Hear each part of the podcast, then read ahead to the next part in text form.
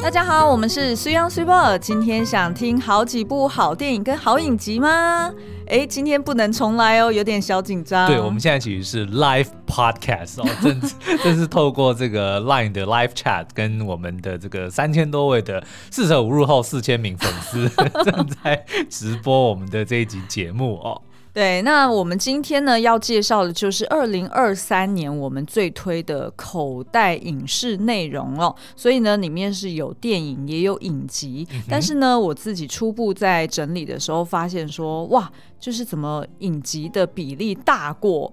电视电影，哦，所以那时候我们就还小瞧了一下，就想说，小乔是周瑜的老婆。哦，拜托拜托，今天不要来这个，因为今天没有办法重录。OK，好，那所以呢，今天介绍的这些电影或者是影集呢，其实大部分应该是几乎所有在。呃，院线中或者是在 OTT 平台上面都看得到哦。嗯。那有一些作品呢，我们过去在 Pocket 上面也有做过深度的解析。那我们也会在呃每一个段落呢，去跟大家诶提示一下，说，诶，你如果对这部作品有兴趣的话，你可以再去找第几集来听听看哦。嗯。好，那我们今天呢，总共有四种类型。第一个喜剧类型，我相信大家应该都很很喜欢、很享受看喜剧，是的，对不对？那所以呢，我们自己也发现说，哎，在呃没有事先去审查的情况之下，我们的确挑喜剧挑的特别多，对，那也是符合我们自己平常的这个观影习惯嘛。因为平常过得太悲惨嘛，不自觉的就会挑选喜剧。好，然后第二大类呢，就是 IP 改编的哦，那不管它是动漫啦，或者是它是游戏啊，游戏啊，哈，那这一类型的我就把它归类在 IP 改编。那再呢，第三类就是所谓讲比较深度议题的，好，那这个我们挑的片就比较少了，因为就比较严肃一点。好，然后最后一个呢是传记电影哦，那相信不用讲，大家也猜得到是哪一部，那我就先不讲了。哎，以上这句话好像是白，就是有点像白讲的一句话。你想也知道，说今年好像只有一部传记电影。好好，那所以呢，以上就是呃，接下来我们就是会介绍这四种类型哦。嗯、那但是因为时间的关系，我们总共会有十部片单要推荐给大家，所以呢，我们主要就是会讲一下说，哎，这一部片的一些呃亮点啦，或者是我们为什么喜欢呐、啊，然后我们觉得哎适合你在什么样的情境下可以看。哦，还有挑情境的，对对对，没错。那所以呢，呃，我们也欢迎大家可以在群组里面，就是随时帮我们补充说明。举例来说，喜剧我们如果没有讲到，哎，你也很喜欢的口袋名单，很欢迎大家也可以在 LINE 群组里面随时分享给大家哦。不过呢，就是这边先来，就是哎，讲一些简单的。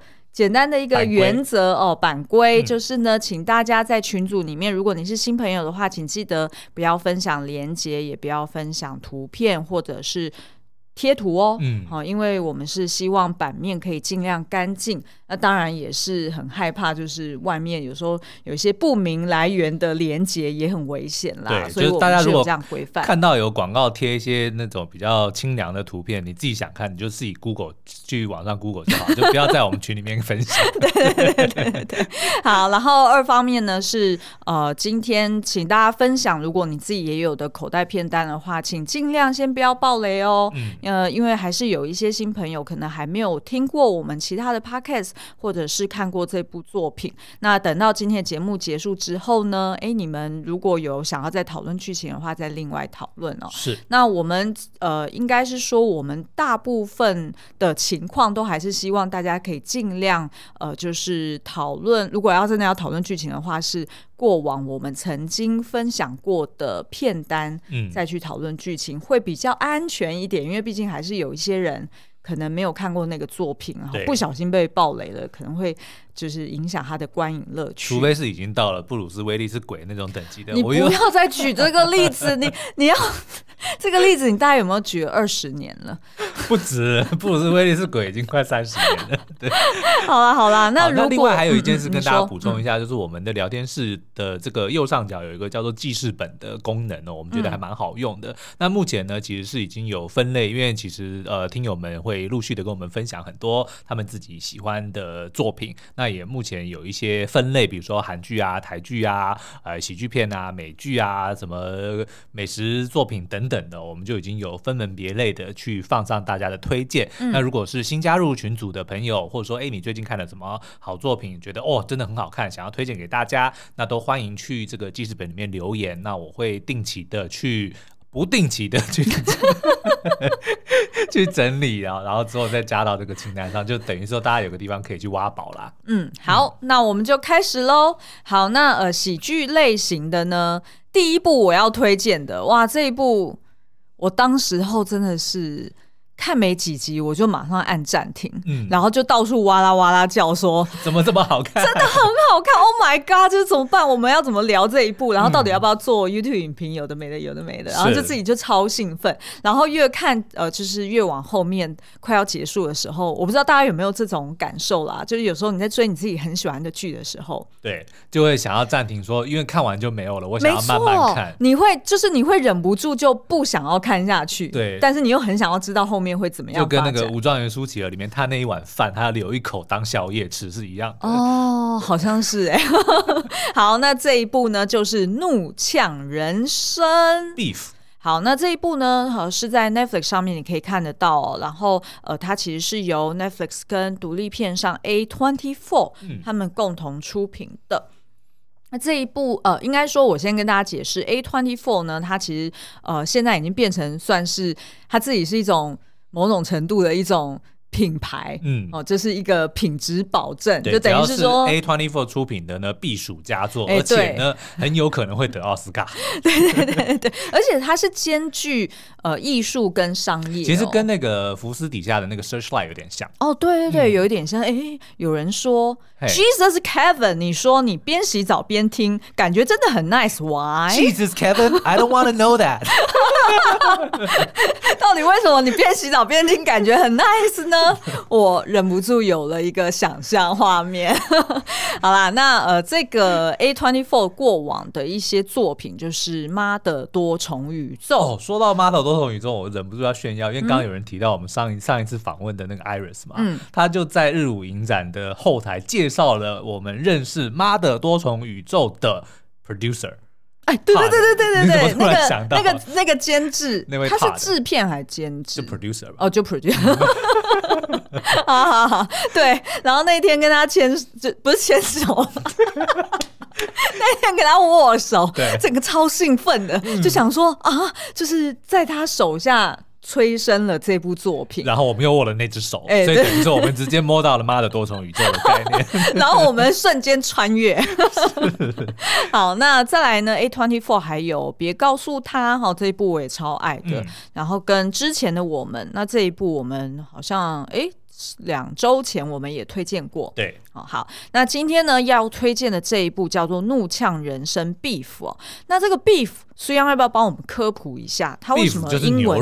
对，它为什么英文片名要叫 Beef？没有啦，Beef 其实就是跟某人的恩怨啦。嗯、那它它的一些用途，比如说你可以讲说 Beef about，就是说啊，如果呃 He's beefing about something，就是说他对某件事情正在抱怨啊，正在埋埋怨啊，嗯、或者说 I have beef。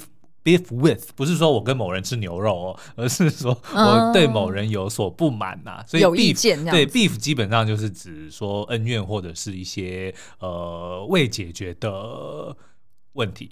对，今天不能重来哦。好 啊，那这个怒呛人生呢，总共有十集哦。那他的故事呢，如果你用一句话，对不对？我们之前常常讲的，就如果只是用一句行销用语或者是宣传词来。嗯呃，宣传，那它就是因为路怒症哈，就是 road rage 所产生的蝴蝶效应。嗯，它故事就是在叙述呢，就是有两个陌生人，他们因为呃，就是在卖场前面的停车场发生一个行行车纠纷哈，结果呢，两个人就互看不顺眼，然后互相追车，然后最后呢，就开始互相去报仇报复，对，然后引发一连串就是。非常惊天动地的这个牛肉效应，对牛肉效应。好，那我们来介绍一下角色好了。我觉得这部作品它厉害之处，第一个就是它的角色的设定或者是它的描绘，嗯，非常的深刻。那男主角呢，呃，是由 Steven Yeun。呃，也就是《阴尸路》跟呃《梦想之地》的男主角所饰演的，哦，那他叫做 Danny。那他呢，其实是一个生意每况愈下的一个水电工哦。那他其实是家中的长子。那因为他是出生算是什么韩韩裔美籍的一个移民第二代，所以呢，他其实也带有家中就是比较传统的一些观念哦，觉得说啊，那他应该要就是好好照顾弟弟呀，然后他想办法要去 provide 他这个家庭，因为他的爸妈都还是在呃韩国，他希望把他们带回来到美国去。去长居嘛，其实有点像元素方程式的一些设定哦，对对对对对，对其实很像。那所以呢，这个 Danny 他就给他自己很算是蛮多的期待跟蛮大的压力哦。那的确也是对他的弟弟造成一些困扰，因为他就是会拖着他弟弟要一起去做装修的工作啊，或者是他就是一定要跟他弟弟绑定在一起，就是两个人要住在同一个屋檐下等等。因为他就是觉得说，哦，我就是家中长子，所以呢，所有的责任。都 on me 哈，都是都是我需要扛起来的。那他呢，其实有一个呃秘密都没有人知道，也就是说呢，他其实多次想要轻生，嗯、而且他想要轻生的方式是买烤肉架烧木炭。对，但是呢，你就在片中你会看到说，哎、欸，他其实是。多次买，多次退，嗯，也就是说，他对于要不要轻生这件事情，其实他是有挣扎的。对，然后他有很多的这个不甘愿。哈，那慢慢的随着剧情展开，你就会知道说啊，这个人呢，其实有一个问题，就是他其实表面上看起来，哎，他是一个负责的老大哥，然后他是一个为父母、为家庭去付出的一个长子。但是呢，事实上，他内心中是有一个比较懦弱或者比较脆弱的一个部分。嗯，然后每次呢，出了什么错的时候，他都会想要怪别人。对，所以你在片中就会一直不断听到他说 “always fucking something” 啊，嗯，就是不断讲说哦。又发生鸟事了哦，又那么晒哦，又那么什么什么，就是我们平常会这样讲嘛，对，不对？就是发生不好的事情的时候，你就会觉得说，哦，怎么每次好像都发生在我自己身上？但事实上呢，其实是他可以去做出一些决定的。好，那另外呢，就是女主角，女主角是由一个单口喜剧演员 Ellie Wong 哦，黄艾丽所饰演的，叫做 Amy。那这个黄艾丽的作品，大家在 Netflix 上面应该可以看到好多，哦，就是什么。呃，黄爱丽的什么什么什么眼镜蛇宝贝还是什么的，大部分都是以这个单口相声的这个喜剧为主啦。哦，对对对，那所以其实这个呃黄爱丽呢，她这一次就是来主演，应该算是哎没有，她以前也有演过女主角。是，那她的这个喜剧节奏我觉得非常好，就是她即便你看起来她的那个设定啊，是或者是她的一些呃用语啊，你会觉得说，哎，好像不应该要。很有喜剧感，可是你忍不住看到他就想笑。嗯、其实我我觉得这可能也是待会我们会介绍 Barbie 里面，就是我们在访谈中曾经提到很多东西好笑，嗯、是因为它很真实，嗯，真实到有点好笑。对不对？就我们在访问 Margot Robbie 的时候，他就在讲说，芭比为什么好笑，就是因为他很多的笑梗都是太过真实。嗯、那其实我觉得 Beef 里面就是怒呛人生也有，嗯、比如说就是当你遇到这些很鸟的事情的时候，你做出来的反应，他演所演出来的就如同我们好像，比如说我就一定会责怪别人啊，然后我就一定会。脱口就骂脏话等等的，我觉得这都是非常反映一般人会有的，呃，遇到这些事情的时候的反应哦，所以才会让我们觉得说、嗯、啊，这真的很好笑，因为我也是那个样子。是是是，那这个 Amy 呢，她其实是一个白手起家的创业家，那她也是她在家中是一个独生女，然后呃，她其实是个性比较呃，算是比较特立独行一点，所以她其实跟她爸妈是蛮疏远的。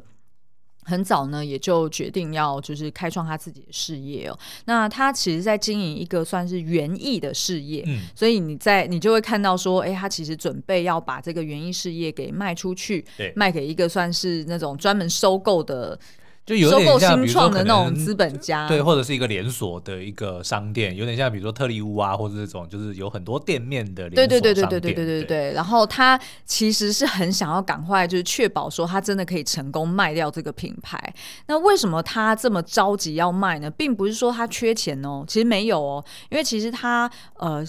不仅是因为这份工作，她其实赚蛮多钱的。二方面呢，其实她嫁的老公呃，George、嗯、也是一个算是呃。在片中设定是一个日日裔美籍，对，对日裔美籍的一个艺术家儿子哈。那所以其实她老公就是说，她婆家那边也非常有钱，所以其实她的经济状况整体来说，你乍看都会觉得说哇光鲜亮丽呀，然后整天就是可能上什么时代杂志还是什么样的那种名人的、嗯、呃报道，所以其实大家一定都会羡慕她。可是呢，她自己是过得非常的痛苦，然后也非常的忙碌，因为呢，她觉得她真的好想要。休息，可是就因为他自己创业的关系，他已经好久好久没有好好休息过了。然后二方面是说呢，其实她虽然呃，就是跟她老公是自由恋爱哦，但其实她很嫉妒她老公哦，因为她老公就是艺术家二代嘛，对，然后本身可能。呃，知名度还没有冲起来，然后所以他自己的艺术品也卖不太掉，然后都是做一些很古怪的那种，很像异形的那种扭曲来扭曲去的那种艺术品，然后都放在家，甚至呢还拜托他老婆说，可不可以寄寄放在你的店里面去卖？对。然后所以她老公整天就在地下室在那边东摸摸西摸摸，但是也没卖出几个，所以他老婆就觉得，就是 Amy 就觉得说。这真的很烦，就是我真的很不想要，就是扛着你，然后又扛着女儿，因为等于是说，他觉得他也要负担起这个家庭嘛。对，所以他就觉得说，这到底为什么？凭什么你可以？这样子整天就在家，然后就是闲闲没事做，然后做那些很鸟的东西，然后我还要帮你卖，所以他其实非常的焦虑，然后很紧张。嗯、那这也就是为什么当他那一天哦，就是电影呃，就是说这个影集一开始，他为什么会跟这个就是我们刚刚说的 Danny 杠上？就是因为呢，Amy 那一天她其实是刚开完会，然后她很焦虑，她很害怕说会卖不掉她这个品牌，然后她就在车上，就是正在停车场，就是准备要离开的时候呢，诶，没想到就是前面就是有呃 Danny，他刚好在倒车，嗯、然后因为 Amy 她就是心有旁骛嘛，所以他就没有注意到，结果就被吓了一跳，因为差点他自己就去撞上人家的屁股了，所以他就。大按喇叭，就是那种长按的那一种，就是会惹怒别人的那一种。哎、欸，对对对，然后而且呢，还对 Danny 比中指哦，然后甚至还有一度逼车。嗯，然后后来当就是 Danny 追上去之后呢，这个 Amy 居然还对他丢饮料。对，哦，然后还有一度倒车恐吓，所以就是两个人就是抱持的那种。满满的怒气值，甚至想要置对方于死地的那种。欸、对对对对对对对，所以这两个陌生人呢，就展开了一就一连串的这个互相，先要比如说找出对方是谁，然后找出对方是谁之后，就要想办法不断的报复哦。所以整个影集基本上就是在讲他们的这个互相。针锋相对的过程，但是在后来呢，慢慢的知道彼此的身份之后呢，又有了一些很微妙的、很微妙、交心的的一个过程哦。那最后的结局当然我们不能爆雷，但是非常的精彩。对对对，嗯、然后也谢谢 Travis 帮我们，就是 time keeping，帮我们确保一下时间。所以呢，我只剩最后一个亮点要讲。对这部片呃，这个影集它的艺术算是。造诣吗？还是什么？应该不是吧？艺术呈现，艺术水准。哎，艺术水准，对，不是造诣，怎么会讲到 艺术水准非常的高？嗯、呃，你看每一个片头啊，它其实标题都用了一个名人的名言去当剧名。譬如说，像是呃第呃，譬如说第七集好了，它的那个呃片片名叫做我 I'm a cage，我是一个笼子。No，I am a cage 哈。那这句话呢是出自就是卡夫卡的名言。嗯，然后其实他就是在讲说，我是一个牢笼，然后我正在寻找囚鸟的意思。哦，所以其实他那个就是每一句话，就是每一句的呃剧集的那个名名称，其实就是在。带出那整集的重点，然后并且呢，它会配上一个就是看起来很惊，很令人惊恐的那种画，而且那幅画呢，就是他剧中演 Danny 的堂哥的那个演员所画，对对对，David 他亲手绘制的。对，好像是对对对。嗯、好，那呃，所以如果大家对于这个《怒呛人生》非常有兴趣的话呢，也可以去呃四百三十三集找我们之前聊过路上三宝的一些经验。嗯，那我们就是呃从《怒呛人生》来聊愤怒背后的真相哦。那欢迎大家也可以去找来听。好，那下一步，好，下一步呢就是我们刚刚提到的《Barbie》哦，这是一部电影啊。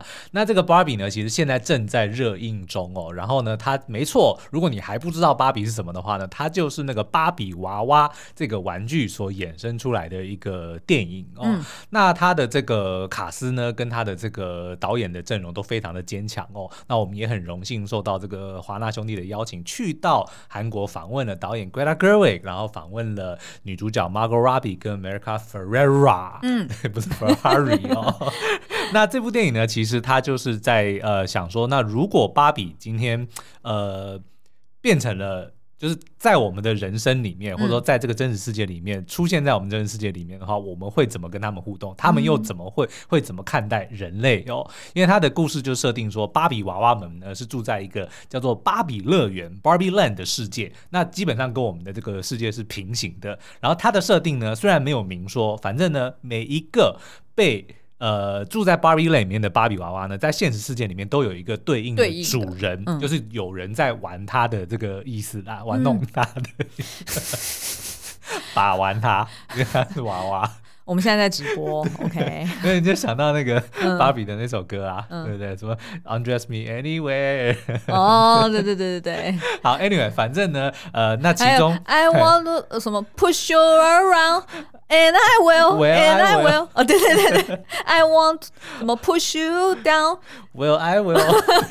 好啦，这个电影不止好看，它的原声带也非常的好听哦。然后呢，我们刚刚 Super 大大献歌喉的大展歌喉的这首呢，是由 Ryan Gosling 就是男主角饰演 Ken 的那位演员自己唱的哦。所以里面有非常多很不错的歌啦。嗯、好了，那我你要不要让我讲电影？哦，好，你讲讲讲。Sorry。好，那反正呢，就是呃，由 Margot Robbie 所饰演的，它就叫做。刻板芭比就是经典、嗯、最典型的那个芭比娃娃哦，他有一天就发现说，哎，怎么他的这个，当他突然想到死亡这个呃想法的时候，嗯、他的整个人生就变得掉。本来呢，他就是每天只要打扮得漂漂亮亮的，就什么事情都可以成真，他也可以成为他想要成为的任何人哦。但是当他开始有了这个死亡的念头之后呢，他发现说，哎，比如说他的这个早上起床会有口臭，他的头发也变得很乱，甚至身上还出现橘皮哦，所以他就很急着想要去。解决这个问题嘛，然后他就被告知说，你必须要去到现实世界里面，找到你的那个主人的那个真实的那个女孩子，嗯、然后看看她的人生出了什么问题，你才有可能解决你的你这边遇到的问题哦。所以他就被 Ken。被肯尼跟着，然后两个人就来到了真实世界。嗯、那可想而知，因为在那边芭比呃乐园里面呢，芭比都认为说，哦，我们已经解决了这世上所有的女权问题，因为我们的存在，女孩们真实世界里的女孩们，她们可以成为任何想要成为自己的人，然后她们也会集美貌与这个智慧于一身，集理性与感性于一身，就是好像什么问题都能够迎刃而解。但是观众们都知道这并不是事实，因为甚至芭比娃娃还被很多人诟病为说是让女权。倒退的一个 一个挑战或一个阻碍哦，所以当这个这两个娃娃来到现实世界里面，遇到真实世界里面的各种问题的时候，就带给他们非常大的冲击哦。那这个冲击呢，其实，在我们的跟导演的访谈里面，Margot Robbie 亲自也讲说，这就是为什么这部电影好看的地方在于，就是我们比角色们都提早知道说，他们一定会遇到问题，嗯、他们这么天真、这么这么傻的这种想法，在遇到现实世界里面肯定会被生吞活剥，但是也是在这样子的过程里面，让他们明白到说，因为他原本有那些错误的认知，才让他有这个机会能够。不断的成长，成长，然后有机会能够去呃变成更好的自己哦。嗯，那我自己觉得这部电影呃本身其实已经呃算是蛮好看的，嗯、但是呢，我们因为有幸访问到导演跟演员们，让他们跟我们分享了很多在电影里面他没有时间或没有办法这么平铺直述讲出来想要说的那些讯息，对，因为一旦就是说那么白，就很像在说教，就很像在说教。对，所以我们非常推荐大家可以去呃 YouTube 上面找我们这支影评哦，就是 Barbie 的这个影评，呃，那里面呢就是有这个完整的访谈，加上我们对于这部电影的解析，尤其是当电影的最后，如果有看的人一定会觉得说，为什么那个 Ken 他一开始要讲说、嗯、I am just Ken，然后 I am Ken 变成 Ken is me、嗯、这两个。讲法的差异到底在哪里？哦、嗯，我们在那个影片里面也有很完整的。哎、欸，一开始看那一段的时候，其实会觉得尴尬，会很尴尬。我想说，他到你现在到底是要搞笑，还是还是是你要呃，就是。还是你是要包装感性的层面在里面，嗯，一开始会这样，但是后来就想通了，对，就原来是中英文的这个文法不同，是。那我们也非常推荐这部电影哦。那它现在的票房呢，应该已经突破一点七亿了，哦，所以算是非常的卖座，在全世界的票房更是哇，我觉得这好像已经破了，真的有点跌破下巴，对，跌破眼镜。哦，因为是下巴掉下来啦，啊、然后就跌破了。好，那我们再来第三部。哎、嗯欸，大家要不要猜一猜喜剧片？我们还会推什么呢？马上狂狂 recap 京剧，跌破下巴。好啦，第三部，我们离婚吧。嗯，Let's get divorced。应该没猜到哦，我想一定很多人那么讲说，一定是不良执念。清除师 就不是，是我挑的。我们离婚吧。那这一部呢，在 Netflix 上面就可以看到，总共有九集。嗯。呃，然后呢，为什么我会推荐它呢？因为我觉得它实在太妙了，就是它呃，算是一次，算是一次让你看到啊。就我来比喻，就是健达出奇蛋的概念，多种愿望一次满足。哎、欸，没错，就是这样子。嗯、那他的故事呢，就是在叙述，就是在爱媛县的一个议员叫做代纪，哈，他是松坂桃李所饰演的。那他呢，跟知名女演员 Yui 结婚，哦，就是重里伊莎所饰演的。那他们这一对名人夫妻呢，其实大家看起来，哦，好像表面上非常的风光啊，一个是政治人物哈，而且还是正三代哦，正三代跟这个当红女演员。演的甜美婚姻，对对对，而且不仅就是不止这个两个人，好像好像很甜蜜，而且呢，哎，他们还会都开那种 YouTube 频道，嗯、就是一起在那边更新说啊，我们最近又要去哪里呀、啊？就像我们现在知道吗？呃，对，对，对，是这样子，然后也有他们的口号，对不对？好，那所以呢，其实表面上看起来是这样哦，但是呢，哎，原来。其实并不是如此，他们其实很想要离婚很久了。因为呢，第一个就是戴吉他出轨过哈，然后也时常失言，然后使得呢他老婆 Yui 都要在节目上面或者在广告里面帮他。算是擦屁股哦、嗯，所以其实他老婆是蛮辛苦的。那当然，对于呆吉来说，也会觉得哦，他好像都是在靠老婆，所以他也觉得很没有自信。那所以呢，两个人就协调好说，那不然我们就干脆离婚吧。嗯、那要离婚，呃，可是时间点要挑对哈、哦。那刚好呆吉呢，他得要好像是要补选。对，就是刚好这个对首相就解散了国会，所以他就不得不要马上进入补选。哎，对对对，所以呢，他就跟老婆谈好条件，哎，那要不然你就帮我辅选，让我就是当选之后呢，嗯、我们要离婚就可以离婚。好，那对这个太太来说呢，她其实本来很想要赶快就是拍拍屁股走人，但是呢，她的确也考量到说，哇，她签了那么多的这种就是人妻形象的广告，也因为她成为了人妻之后呢，她的广告邀约就变得特别多，所以也不能说他没有从这段婚姻里面得到实质的利益啦。是，但是也代表说他如果硬要离婚，婚，就会得要付出巨额的赔偿金。对，没错。所以呢，哎，他也感到很进退两难哦。于是呢，两个人就谈好这个条件。那所以故事就这样展开了。那为什么我们推荐这一部？除了刚刚讲说哦，他这个是健达出奇蛋的概念，所以其实有很多画风可以让你一次满足哦。就是恶搞的。酷手的什么都有，譬如说，哎，他恶搞很多影视作品，哦，哦，像是他的海报，他的海报就是模仿《真爱每一天》嘛，嗯、对不对？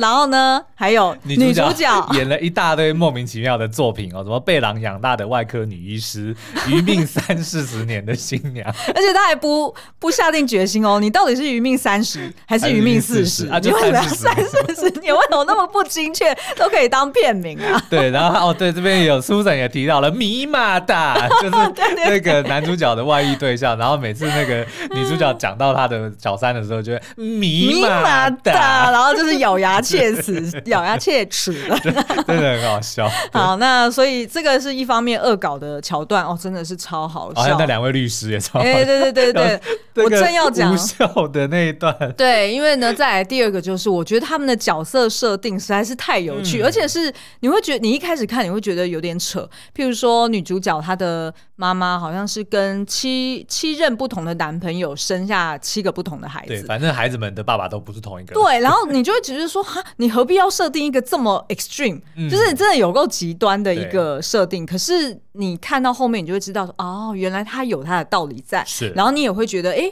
很合情合理，会养出女主角这样子的一个人格特质，嗯、然后以及她对于婚姻的不安全感。对对，那呃，当然还有一些其他角色，包含比如说刚刚苏阳讲的。这个律师，嗯、然后也有就是女主角的这个社长哈，就是经纪公司的这个社长，还有他的这个恋爱对象叫做 Patching Artist，对 Patching Artist，就是在柏青哥出没的艺术家。哎，对对对，所以我觉得呃，在第二个就是角色设定，我觉得真的是呃非常的出令人出其不意。嗯，那第三个呢，当然就是他的呃心境转折，然后以及他剧情的一些铺陈，我觉得也很有巧思，就真的会让你觉得说哇，眼睛一亮哎、欸，就是这出日剧 赞，所以呢一定要推的。好，那这个就是第三部。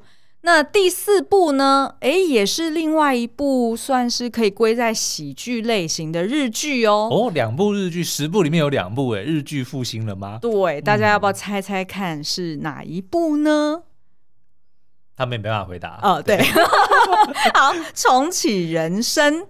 好，那这个重启人生在 KKTV 或者是哈密 Video 上面都找得到哦。如果呢你喜欢我的出走日记这样这类型的人生剧的话呢，那你一定一定要看重启人。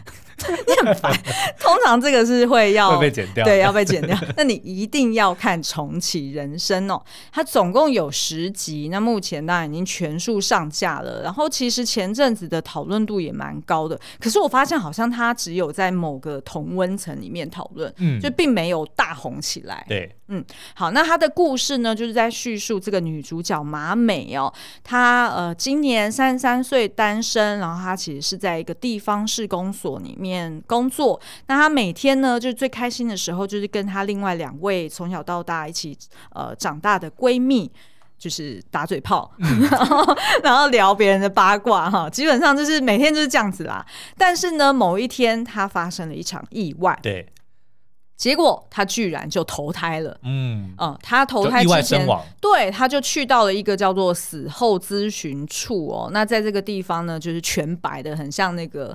Apple Store 一样，那个连柜柜子那个柜台都是白的，然后就只有一个男的，就是说一个职员在那边，就是呃帮忙咨询，然后就是问，就是问他说，哦，那所以你是准备你要再重新投胎你现在的这个人生，嗯、还是说，哎，你要就是接受我们给你安排的，可能是投胎成食蚁兽，对，可能是那个被食蚁兽吃的蚂蚁，就是类似这样子啊。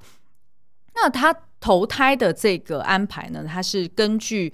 阴德指数，嗯，也就是说他会看说，哦，你这一生 review 下来，你加分的、扣分的，对，是不是够多？好像日本来的某个宗教也是用这种加分扣分制哦。嗯，哎，嗯，我们就不点名，不要影射。对，好，那反正呢，这个马美他就决定说，啊，那我这样子好像原本的我的这个第一世好像积的阴德不够多，嗯，那所以我为了日后我要能够再投胎成为人类，哈，就是比较高等的生生物，所以我一定要确保说，哎，我下一世在重新活我的人生的时候，我要积够多的阴德。嗯、那你要怎么积够多的阴德呢？你要么就是哎，帮助你身边的所有人嘛，因为你曾经活过三十三岁，然后你再重新投胎一次，也是从自己的身份、自己的家庭重新长大一次，嗯、那你就会知道说，哎，along the way 你有什么呃事情是你可以做得更好的，趋吉避凶。哎，对，你可以怎么样帮助不同人？所以呢，哎，后面的集数就开始去演说他在不断的一次又一次的这个重启自己的人生当中，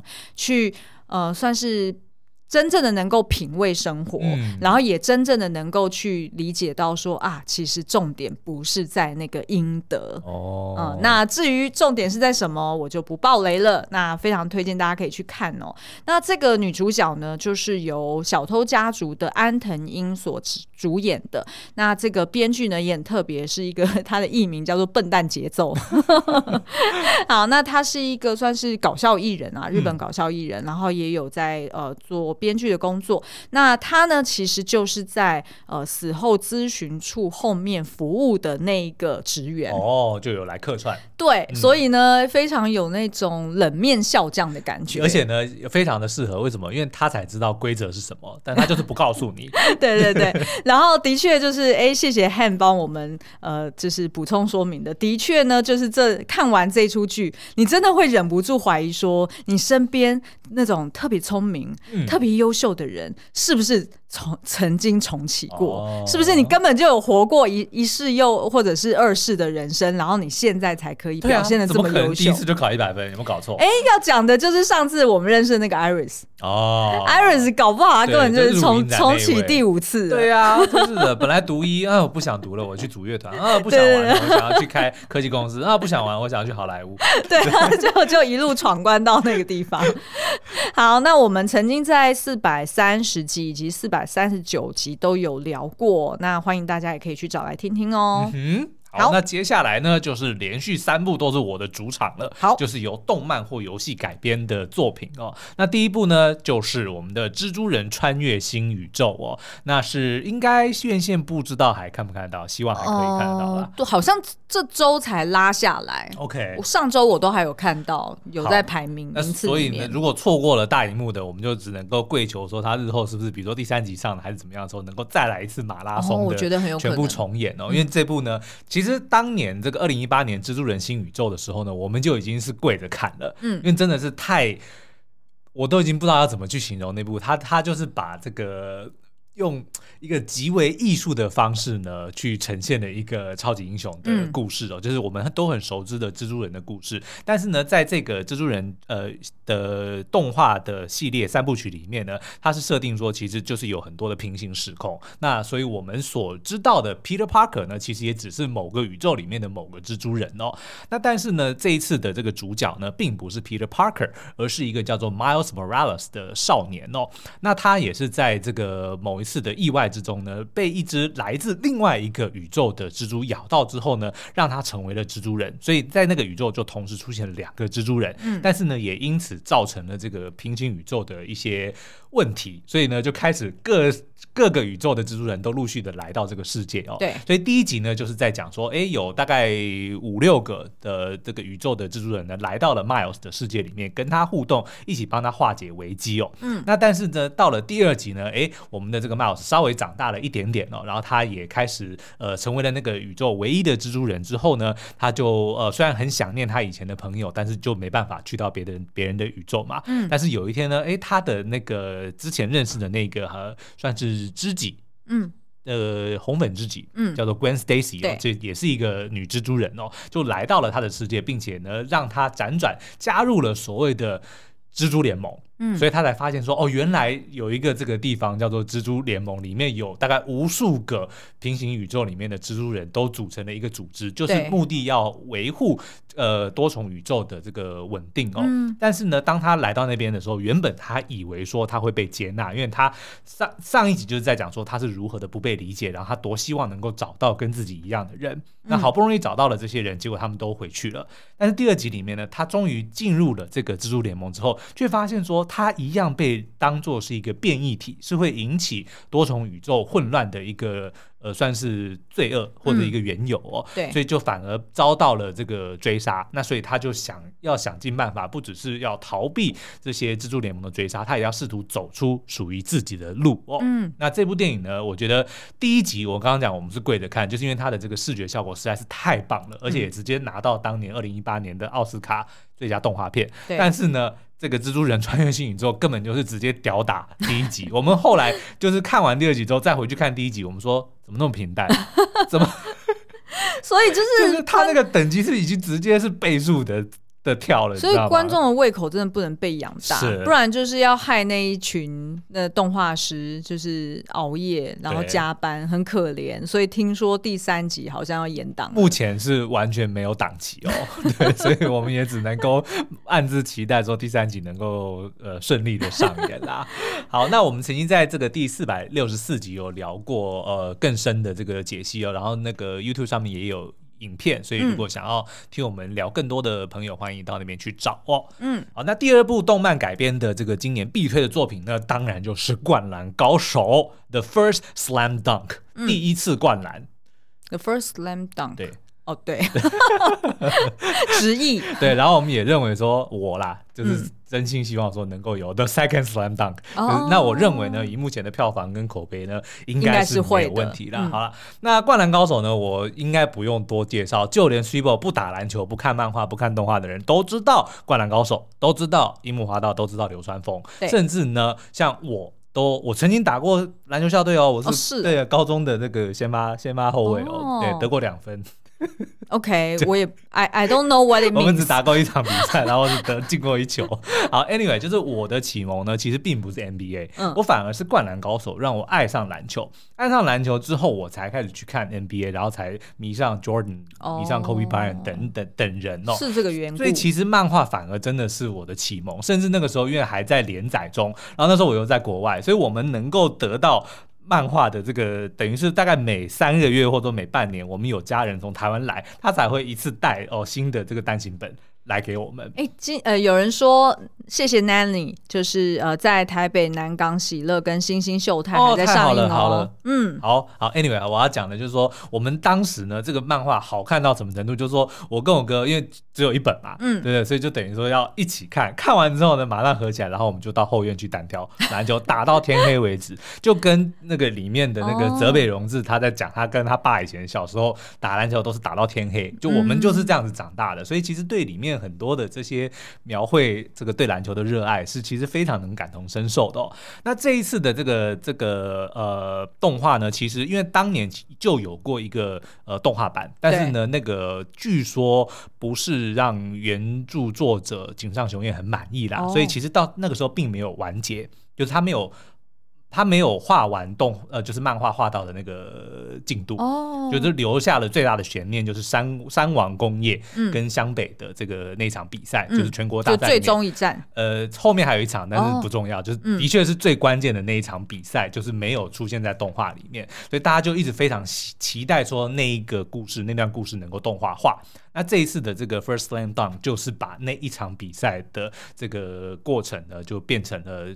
剧情的主轴，但是又跟漫画有一点点不太一样，是他把其中的一个角色宫城良田，就是在原本的漫画里面算是配角，对，他不是主角，因为主角应该是流川枫跟樱木花道嘛。嗯、但是呢，宫城良田在这次的漫呃动画里面就直接被拉拔成为了主角，所以还帮他赋予了完整的一个人设哦。那这部电影我真的是非常推荐大家去看。那不管你有没有看过《灌篮高手》，或者说你迷不迷迷篮球，我都觉得这是一部很值得看的作品哦，因为。因为他当初其实井上雄彦受到喜爱，就不只是说他的这个呃剧情写的非常好，角色写的非常好，也是因为他本身就是一位艺术家，是一个大师哦。他的作品非常的赏心悦目，然后他的那个作画水准真的不是盖的。他甚至在当年漫画完结之后呢，他还跑到了某一所高中，画了一个好像是十日后，就是。比赛完了十天之后的真正的完结篇，他用黑板上面用了几百块黑板，嗯，去把这个东西当场画出来，你就可以知道说他其实真的是一个功力非常深厚的大师哦。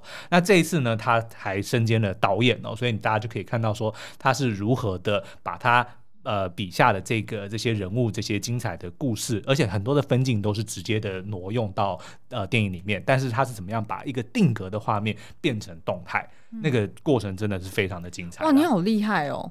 怎么了？你完全没有蕊过哎、欸，然后你刚刚就是也没有看大纲，然后你就看着我讲，然后你就全部讲完了啊？不然呢？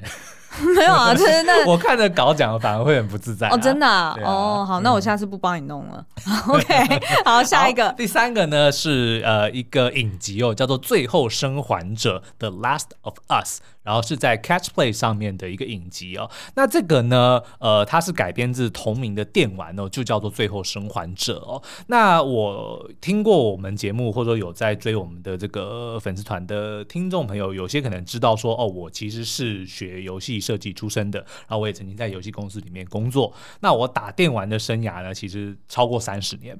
那这个。在我的三十年，超过三十年的游戏生涯里面，如果你要我选一部作品推荐，说是我认为最好玩的游戏的话，就是《最后生还者》。那它的故事呢，我觉得也是非常的赞哦。它是在讲这个末日之后的故事，就说一样是僵尸末日，但是跟一般的僵尸比较不一样的是呢，它是香菇，它是它是香菇，fungus，就是那个那叫什么？霉菌，对，就是菌。嗯菌种。对菌种，嗯，去感染的，那这个其实也是有所本的哦，因为的确就是在这个大自然里面就有那种呃菌去感染到动物或植物，嗯、然后去控制他们的身体，身体。对，让他们变成僵尸的一个状况，嗯、其实是真的有发生的。嗯、那反正这个故事其实是环绕在说一个呃，在疫情刚爆发的时候就失去了宝贝女儿的一个男子哦，在过了数十年之后呢，又认识了一个跟他女儿。当年死掉的时候，差不多年纪的一个小女孩，他们两个人之间呃发展出的一个呃算是呃。带有一点父女情的这种革命情感哦，对。那因为这个小女孩呢，后来就是被发现说，她其实身上是有这个解药的，是有机会，因为她是免疫，全世界唯一一个被咬到之后不会变成僵尸的人，嗯、所以他就变成是人类要能够战胜这个僵尸病毒的唯一希望。是。那所以他就被托付了这个重任，说要把这个小女孩送去某一个这个医护中心，想要去做更深的研究。嗯、但是结果在这个过程中，当然可想而知，他跟这个小女孩发生了就。是父女般的情感，所以他自己就非常的挣扎。那到底因为把这个小女孩送出去，很有可能就代表说他。会丧命，不能活。对，所以就是他们这两个人在互相扶持的过程中，嗯、彼此在重新找到对人性的希望，跟这个对生命想要活下去的这个动力的这个过程里面哦。嗯、那影集呢，我觉得算是非常成功的还原了游戏里面的一些元素哦。那选角呢，我觉得也是一时之选，像演那个男主角 Joe 的呢是这个 Petrol Pascal，嗯，然后呢演这个 Ellie 的是 Bella Ramsey，嗯、那他们两个都在《冰与火之歌》里面都有演出过，所以看到他们的。人应该会觉得哎，很很很眼熟啦。好，那但是呢，我觉得影集另外做到的一件事情是，他把配角的故事呢都大大的升华。因为在原作里面，当然呃两位主角是非常重要嘛。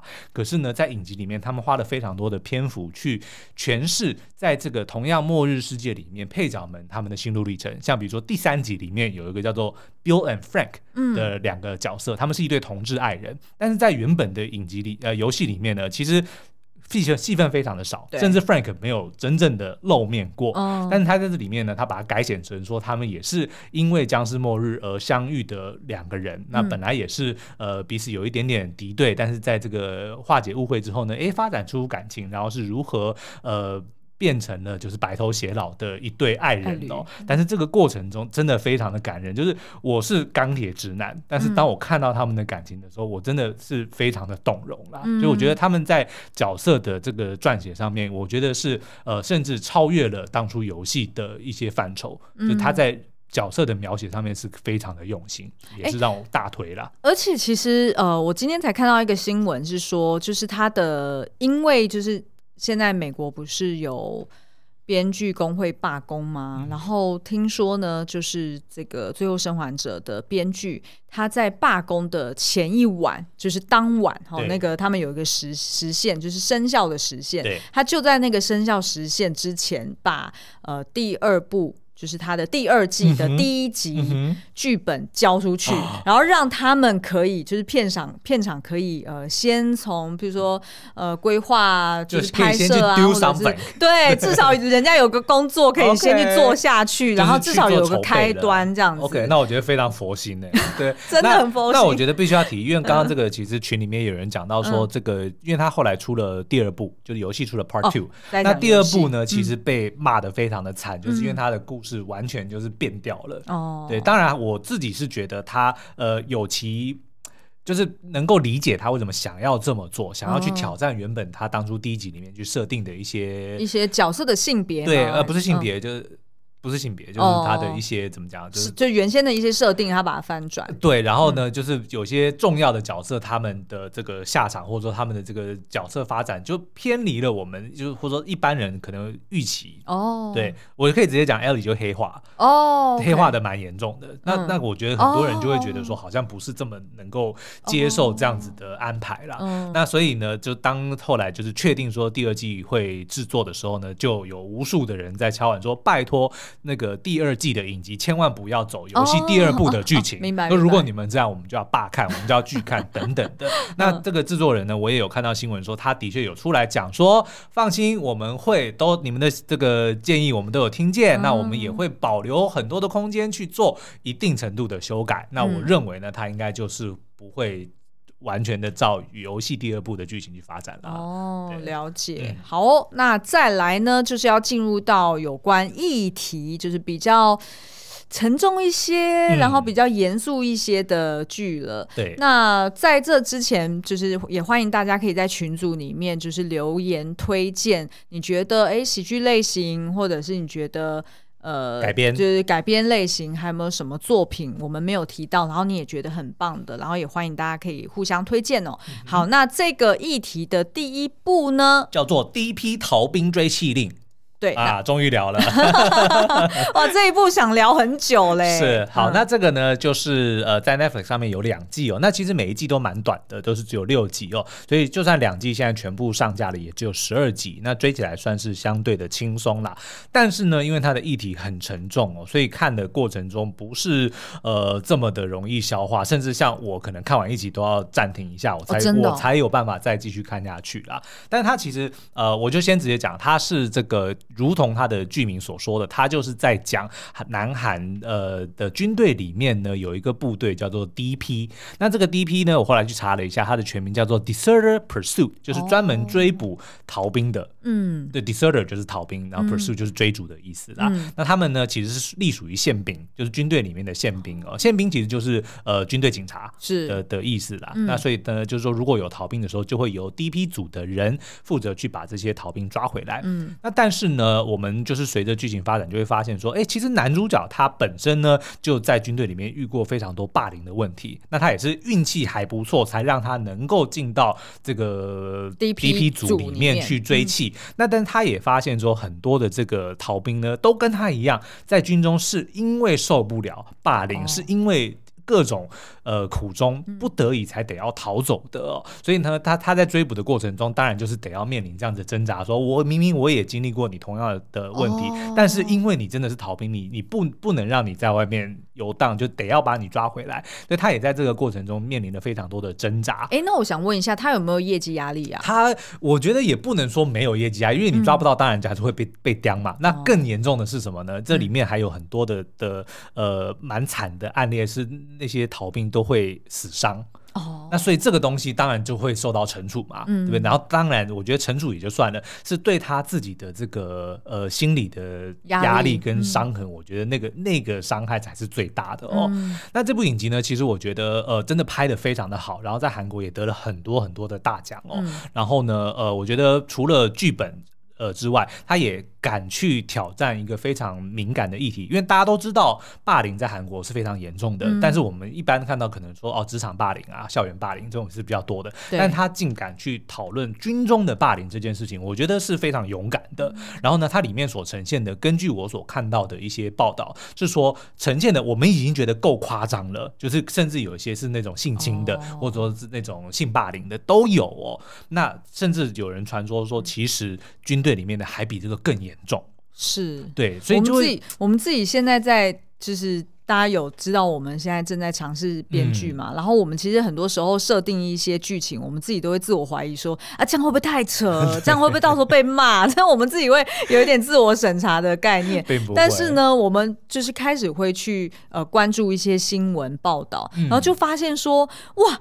这是真实事件，比我们自己凭空想象的还要更扯，真的，真的，而且还要更戏剧化。然后，所以后来我们就放心大胆的写下去了。是，好，那这部呢，刚刚讲到，除了这个剧情啊，还有议题之外，他的演员呢，我觉得也都是一时之选哦。像他的男主角呢，就是由这个丁海寅所饰演的哦。那丁海寅就是之前有那个好像什么常常请常常请吃饭的。漂亮姐姐，姐姐嗯嗯，对对，所以这次跟他原本的形象很不一样。哦、然后呢，他在里面饰演的是一个呃有学过拳击的兵，所以很帅。嗯、就是他打架的那个过，就是他的身手真的很利落。哦、然后呢，他也把这个角色的稚嫩跟他的那种呃挣扎，我觉得真的是诠释的太好了，就两难的感觉。那跟他搭配的就是他的组长哦，是有这个具教焕所饰演的。那具教焕大家应该看到他的脸会觉得很熟悉，因为他常常在许多的这个作品。里面都是扮演呃喜剧的配角，像大家应该最近印象深刻的是呃《非常律师云武》里面演一个方屁扑，嗯，对就是吹笛人那一集，吹笛人的那一集的那个、嗯、那个角色哦。那另外还搭配了这个金城君饰演他的那个事务长，金城君就是《一九八八》里面某一个爸爸。哦，我知道，我知道，嗯，某一个德善的爸爸。对，然后呢，还有一个大家非常喜欢的孙喜九，在里面呢是演一个这个宪兵的辅佐官哦，所以这里面的这个卡斯也是非常的。呃，阵容很坚强。嗯、那第二季结束的时候呢，因为他每一集呢，他都会跟你讲说，哦，是还有多少天男主角要退伍。那到第二季结束的时候呢，还有三百六十四天，哦、所以一年呢，对，还有他好像要当三年吧？哦、对，就是一开始是五百多天，我就 哦，Oh my God！对，反正 anyway 呢，就是应该是会有第三季的，嗯、对，我们就大家就密切期待吧。哎、欸，那我问你哦，就是你讲说你看一集，然后就需要休息，嗯、要喘一下，对，那你觉得就是如果平常。就是大家在追剧的人是那种，就是上班的时候就比较辛苦，嗯、然后回来好不容易想要放轻松，是不是就不太适合看、啊？我觉得可能要，但是它的过程其实有些也是我觉得蛮。它是加了一些喜剧的调性在里面啦，我觉得就是有平衡一下。但是基本上我觉得是是属于沉重的戏，尤其是第一季结尾跟第二季的开头，我觉得那个真的是哦。对，那是不是适合那种，譬如说周末一口气一口气一口气把它追完算了，就不要这样子拖着。因为如果这种比较沉重的剧，然后你拖着的话，基本上你就不会把它看完了。对，因为你会不忍心打开，就像是那个。绝命律师，哦、我绝命律师第一季还是没看完 但我其实很喜欢。但是就是因为你慢慢越来越知道他会往哪个方向走去，嗯、然后就会感到很挣扎，不想要打开它。好，那再来呢？议题的另外一部，也就是《八尺门的辩护人》嗯、（Port of Lies），呃，在 MOD 或者在 Netflix 上面都可以看得到哦。那这一出呢，呃，总共有八集。那它其实是在叙述三个来自不同族群背景的人，包含第一个第一男主角哈，就是叫做宝哥，他是一个远离家乡的阿美族。公社辩护人，然后再来呢，男二是一个反对死刑的替代役男，也就是在这个宝哥底下工作的，呃，绰号叫做莲雾哈。然后第三个呢，就是一个被性骚扰的印尼籍看护工 Lina。哦，他是整片的大亮点，由我们雷佳瑞所饰演。好，然后他们三个人呢，就等于算是组队啦，然后去为一个印尼籍渔工死刑犯请命的过程哦。那这一出呢，其实我是先。看小说，然后我再去看影集。嗯、那在知道影集要就是什么时候要播出之前呢，我就赶紧把小说赶完。然后那时候纯粹只是想说啊，就是。就是应该会做影评，然后所以我要多一些理解嘛。结果没想到那个小说实在是有够好看的，一发不可收拾。而且你知道吗？我不太爱看书哦。嗯。结果呢，Super 在跟我推荐之后呢，我竟然两天也把它看完了。哎，对对对，一口气也就看完了。对。好，那这个呃小说的作者唐福瑞呢，他其实同时也是影集的导演兼编剧哦，真的是太有才了。我我严重怀疑他应该是重启第三次了。对。好，那他呢，其实本人一直到现在都还是义务律师哦，所以他有有时候也会接一些呃，就是法律扶助基金会的案子，就是所谓我们常听到的法服律师啦哈、嗯。那所以他很擅长，就是把他本业的一些法律观察，然后去结合他想要聚焦的社会议题来说。基本上呢，就是你看一些这个影集里面呢，可能会讲到说，你有权请律师，你要是请不起的话，本庭会指派一位给你，哎、对对对，就是指派一位给你，就是他们啦。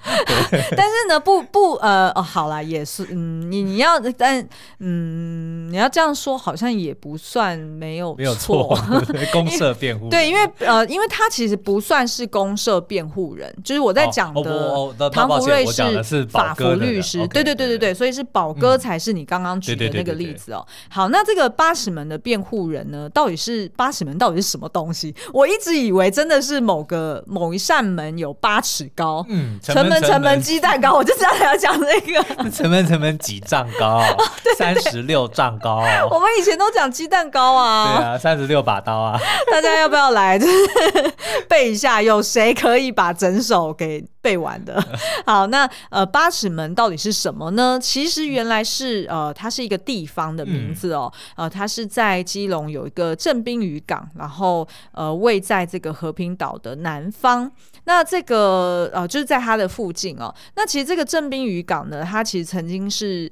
台湾的第一大港哦，不过因为就是时代的变迁，所以这个正滨渔港它后来就慢慢没落了。然后呃，最近应该是就是有一些新闻报道啦，近年就是吸引到一些呃观光的热潮，去拍彩色屋。好、嗯哦，那所以其实呢，正滨渔港它其实是早期北台湾最知名，然后也最重要的远洋渔业基地哦。那其实呃，为什么它的故事是设定阿美族人？就是因为呢，就是在呃。呃，就是六差不多六零年代左右，那时候其实就有一些阿美族人，他们会离乡背井来到基隆去打鱼。所以呢，他们就在这个附近哦，因为要省节省那个住宿的费用嘛，所以他们就可能找一些材料啊，嗯、然后自己就是搭那种很简单的那种棚屋啊，然后就直接住在那附近了，然后就住在就是八尺门水道附近的这个山坡地。那所以呢，在全盛时期的时候，大概有两百多户人家哦，所以后来呢就被称作为八尺门聚落。所以这个名字就是这样子来的。那而且呢，听说他想这个就是剧名，好像也想了蛮久的。嗯，就是一开始好像不是叫八尺门的罪行港还是什么？对对对，一开始不是叫八尺门的辩护人，他好像一开始就是他原先的那个 Port of Lies 的翻译，但我忘了是翻译成什么。然后是后来有另外一位，应该是另外一位呃顾问律师，嗯、然后去呃给他一些，就是说给他一些 idea，然后后来才出来八尺门的辩护人，非常的。有威力，对，非常有威力。嗯、好，那再来呢，就是如果大家对于就是八尺门的辩护人有兴趣的话，你也可以去找有一本书是呃南方家园出版的，哦，它叫做《八尺门再现两趴的希望与奋斗》。那他其实就是呃当时候的记者，也就是作者，他有去拍一些照片，然后做当时候的一些呃记录。然后其实呢，也有提到说，诶，当时候的这些阿美族的原住民劳动者，其实是非常辛苦的，那其实就是主角爸爸，也就是这个呃宝哥他的爸爸，嗯、当初在七零年代左右来到呃八尺门生活的那个过程，其实就是有反映在这个书里面啊，就是他是这这书里面的一些呃原型人物，其实你就可以这样子想象。那事实上呢，这个唐福瑞导演他并不是八尺门聚落的后代哦。那他的故事会这样设定，是因为呢，就是他小时候小学的时候曾经住过基隆，嗯，然后所以对这边有一些呃理解一些故事，然后他有认识一些呃朋友，他的确是住在八尺门的。那再加上呢，因为他是律师出身，所以他就有提到说，他其实就是不可避免的，他如果要创作的话。呃，他以律师的这个本科来说，他势必总有一天要碰触到死刑这个命题。是，所以呢，他就研究一下，然后就发现说，哎，好像少数呃少数族群的这个死刑犯的案例很多，但是以他们为主的一些影视作品是比较少的，所以他才决定说，好，那他就选定这两个元素，就是八尺门，然后跟阿美族，然后去做故事的一个开端。那事实上呢，的确在呃，你看里面的那个印尼籍渔工阿布多阿豆，就是那个呃被判死刑的那个呃愚公呢，他其实的原型啊，也是源自于台湾一九八六年的汤英生案。对。那这个汤英生案，如果大家有兴趣，也可以去呃上网去去查询哦。呃，其实像过去的电影《血观音》，也有呃里面也有一个角色，也是以汤英生作为一个原型，嗯、作为一个灵感的来源。好，那所以其实呃，我觉得看这个故事，当然一方面会让我们重新去醒思，就是呃台湾对于死刑的一些想法，或者是大家在社会氛围呃跟所谓政治。对，然后因为死刑永远都是当会被政治拿来当成是一个筹码，或者是一个甚至一个借口、一个工具来利用的、啊嗯。就是说，呃，就是说，不管是社会议题，或者说大家舆论，呃，对于。死刑这件事情怎么看待？然后跟就是政治当时候的风向，就是很难免的，他会纠葛在一起。嗯、那这时候如果又有其中的这个呃媒体啊，或者是一些有心人士去做操弄的话，对，那的确很多时候单纯的一个法律问题，它可能就被无限上纲。所以我觉得在这出影集里面，其实他都有碰触到这些议题，而且都就是等于是翻译的非常的直白，所以你一点都不用担心说啊，如果我对于就是死刑。议题本身平常没有在关注，然后我对法律也不是那么了解，其实不用担心。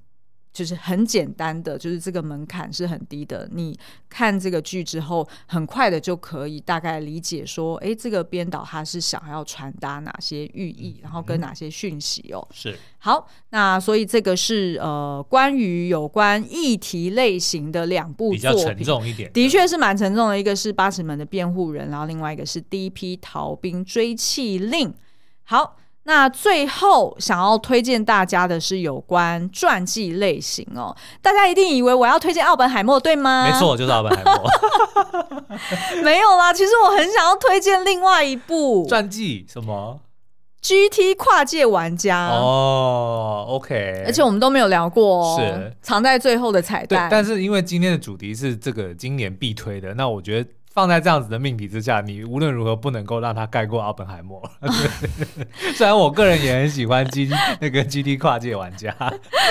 好啦，那那我就是先把哎、欸、一小时了，蓝牙耳机电池也蛮有电的，哈哈，我的确是有点紧张。好，那我先呃就是。跟大家 recap 一下奥本海默。呃，Oppenheimer 呢这一部目前在台湾的票房已经到一点九亿了，应该破两亿是没问题的啦。嗯、呃，然后它其实是改编自原子弹之父 Oppenheimer，就是这一同名的这个传记哦。那这本书呢，它除了拿下当呃就是二零零六年的普利兹奖之外呢，它其实后续也拿了非常多的书评大奖。那这本书哦，它其实分成上下册，哇，真的是。有点难啃，其实是好看的，嗯，因为他本身这个人就很传奇，对，他从就是他一生的故事其实是。非常的猎奇，所以其实本身你看起来你会觉得说哇，真的是很曲折离奇，是是很有趣的。嗯，然后而且你也会因此而更加理解，就是当初呃，就是呃，美国跟苏俄呃苏联的一些拉锯。对，那所以其实我是蛮推荐大家，如果有时间的话，可以去呃多看呃，就是说去翻阅这本书。但是如果没有时间，那真的是嗯。看我们的影评，对，因为我们都有帮你们整理了哦。譬如说，呃，四百七十五、四百七十六、四百七十八、四百八十一集，我们我回去整理，我才知道说，原来我们聊了四集 podcast，哎、欸，哎、嗯，而且是哦，不对，四百七十六是聊芭比，抱歉，所以是四七五、四七八跟四八一，对，这三集我们都是从不同的角度去帮大家科普 Oppenheimer 这个人，以及诺兰这个导演他本身的一些 preference。然后跟他的一个风格哦，好，那最后最后还是请大家，哎，请苏央帮大家就是简单无雷带一下。GT 跨界玩家好了，哦，就很好看，赶快去看。好啦，这一部呢是那个第九禁区的导演哦，呃，Neil 嗯，所指呃指导，应该不是他编剧，我可能要去查一下。嗯、那反正呢，就是一延续了他一贯的这个作风哦，就是呢，他结合了非常炫酷的视觉效果，然后呢，去呃演绎了很精彩、很热血的动作场面之余呢，探讨了很多很深层的人性方面的剧情哦。嗯，嗯，那他这个其实呢。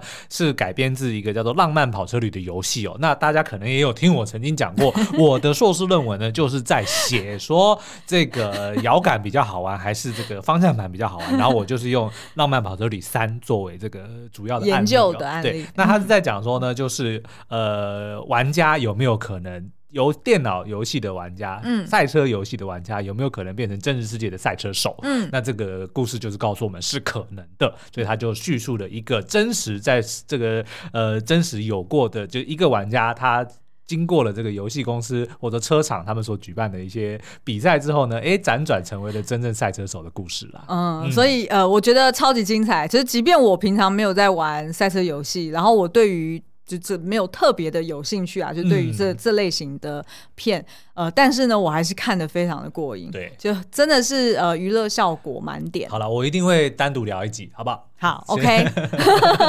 而且呢，我发现我们的听众真的很认真呢，啊、就是 讲说奥本海默有算有，那到底奥本海默到底有没有算啊？有啊，有有有，只是 Cibo 偷懒。好，OK。没有啦，我们的蓝牙电池还有电，那我们人的电池已经快没电了。